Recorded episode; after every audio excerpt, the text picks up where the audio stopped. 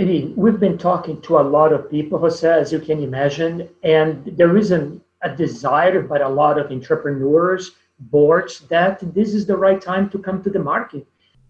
Y escuchamos a Alex Ibrahim, que es el director de mercados de capital internacionales de la NYSE, de la Bolsa de Valores de Nueva York, que precisamente esta semana, desde el pasado 26 de mayo, reabría de forma limitada su parque algunos operadores. Eh, Ibrahim eh, hablaba sobre las salidas a bolsa en un momento en el que parece que la caída de la volatilidad y también el optimismo que vemos entre los inversores invita a que las eh, compañías que tenían eh, previsto estrenarse en los mercados de capital estadounidenses este año sigan adelante con sus eh, planes en las próximas semanas y en los próximos meses. Bienvenidos una semana más a Weekly Call con José Luis de Aro.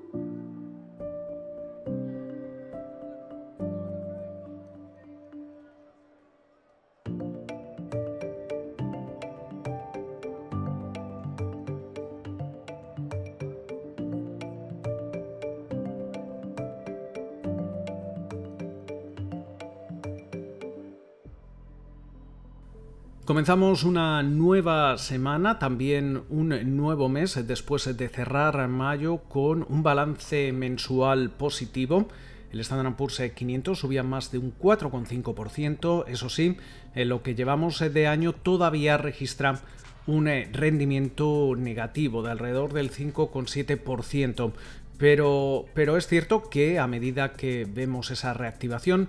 de la economía estadounidense, también de, la economía global, los inversores eh, parece que muestran cada vez más optimismo. Eso sí, existe todavía esa disociación entre el comportamiento de los mercados y los datos macroeconómicos que seguimos viendo. Especialmente esta semana estaremos muy atentos a ese dato del, eh, de trabajo, a ese dato eh, laboral del, viernes eh, correspondiente al mes que acabamos de dejar atrás, que seguramente seguirá reflejando la, peor radiografía del impacto que está teniendo eh, la pandemia del COVID-19 en la economía estadounidense. Pero al comenzar el programa hacíamos mención a esas declaraciones de Alex Ibrahim, sobre todo en lo que se refiere las salidas a bolsa. Y precisamente esta semana vamos a estar atentos a, una importante salida a bolsa, una de las más importantes en lo que llevamos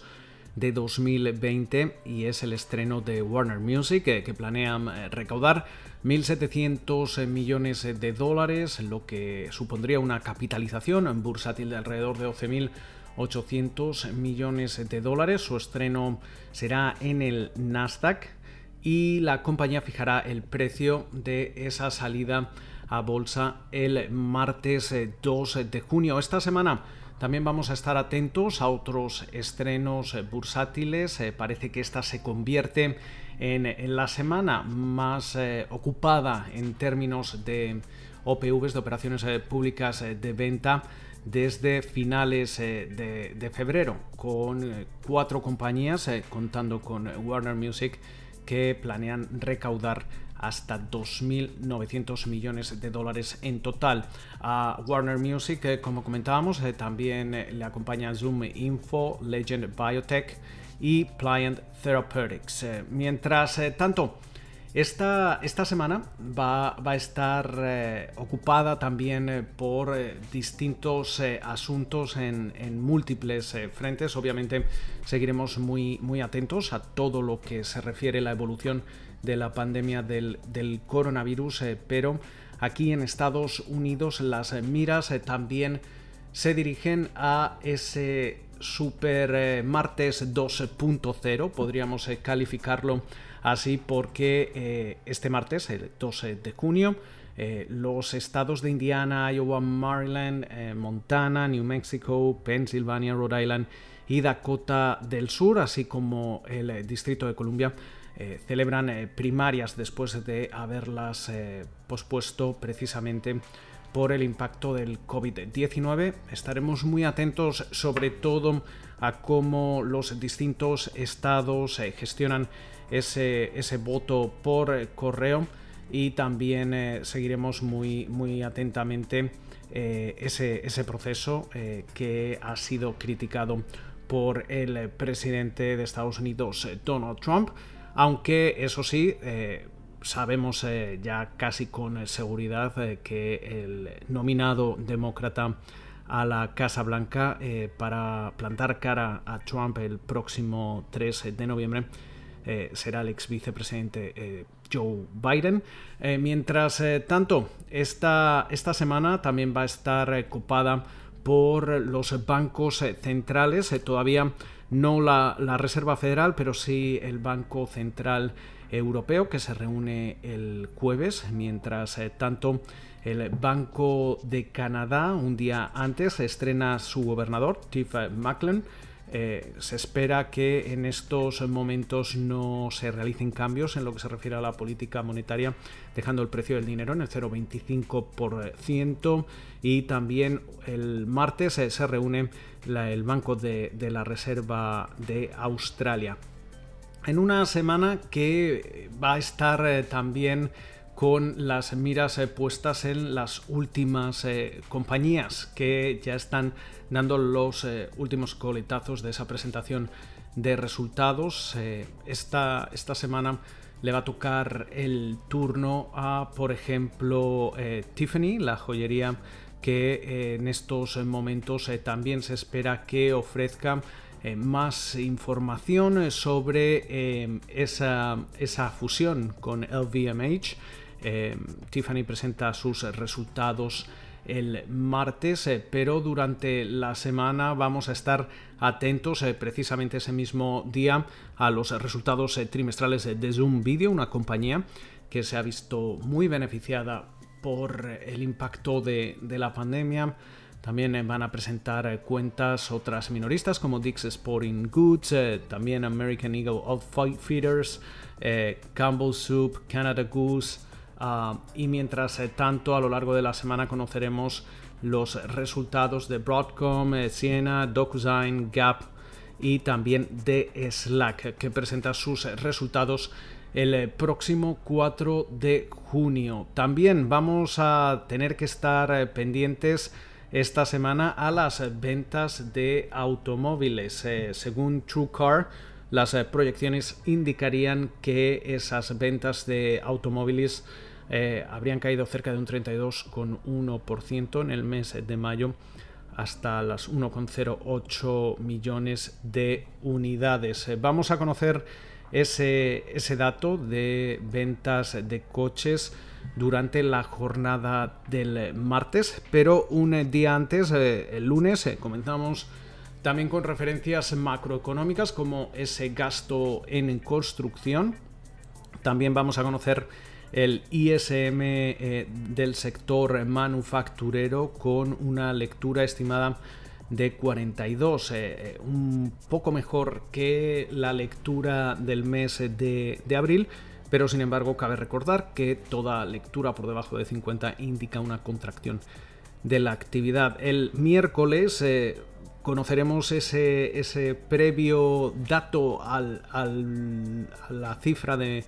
del mercado laboral del viernes con el informe de la gestora de nóminas de empleo privado de ADP. Eh, se espera que podríamos eh, ver una importante caída, obviamente. Por su parte, también ese mismo día vamos a conocer el ISM del sector servicios eh, con una contracción que también rondaría los, una lectura de 42 y los pedidos a fábrica que habrían caído en abril alrededor de un 7%. Por su parte, el jueves estaremos atentos a la brecha comercial correspondiente al, mes de, abril. Se habla de un déficit comercial que podría rondar los 45.200 millones de dólares. Eh, también vamos a prestar atención a los datos de productividad del eh, primer trimestre de 2020. Recordemos eh, que la semana pasada se revisaba esa primera lectura del PIB de estadounidense que en un principio se, habría contraído un 4,8% y en la eh, revisión, la segunda revisión que realiza el Departamento de Comercio, eh, esa contracción era algo mayor, del 5%. Pero como comentábamos, eh, el gran dato económico de la semana va a llegar el viernes con ese dato de, empleo y sobre todo muy atentos a esa tasa de desempleo que según en estos momentos las eh, proyecciones eh, podría acercarse hasta el 20%, tonteando ya con los niveles de la Gran Depresión, cuando se estima que la tasa de desempleo llegó a alcanzar el, el 25%. Esa misma jornada también vamos a conocer ese crédito al consumidor Mientras eh, tanto, también eh, durante la semana vamos a estar eh, atentos a cualquier movimiento en lo que se refiere a las relaciones entre Estados Unidos y, China. El pasado viernes el presidente Trump ah, ah, informaba que Estados Unidos va a salir, va a terminar su relación con la Organización Mundial de la Salud. también eh, indicaba que se va a comenzar el proceso para acabar con ese estatus especial que mantiene Estados Unidos con Hong Kong desde 1992, después de que Pekín aprobase esa ley de seguridad nacional que a ojos de la diplomacia estadounidense ya no garantiza que Hong Kong sea autónomo. Por su parte, también eh, hemos visto cómo, durante el fin de semana China ha aprovechado eh, los múltiples disturbios raciales aquí en Estados Unidos para, reprobar a Trump eh, precisamente por, su intromisión en Hong Kong. eso sí, las tensiones entre Washington y Pekín continúan creciendo en, en, un momento en el que parece que hasta la fecha ese acuerdo comercial rubricado el, pasado mes de, enero sigue eh, intacto, aunque podríamos seguir viendo eh, respuesta por parte de Pekín y aumento de tensiones en, otros eh, frentes, como es el tecnológico, también diplomático al hilo de la pandemia y de múltiples factores. De momento nosotros nos despedimos, esperamos que pasen ustedes una buena semana y nos escuchamos de nuevo en siete días aquí en Weekly Call con José Luis de Aro.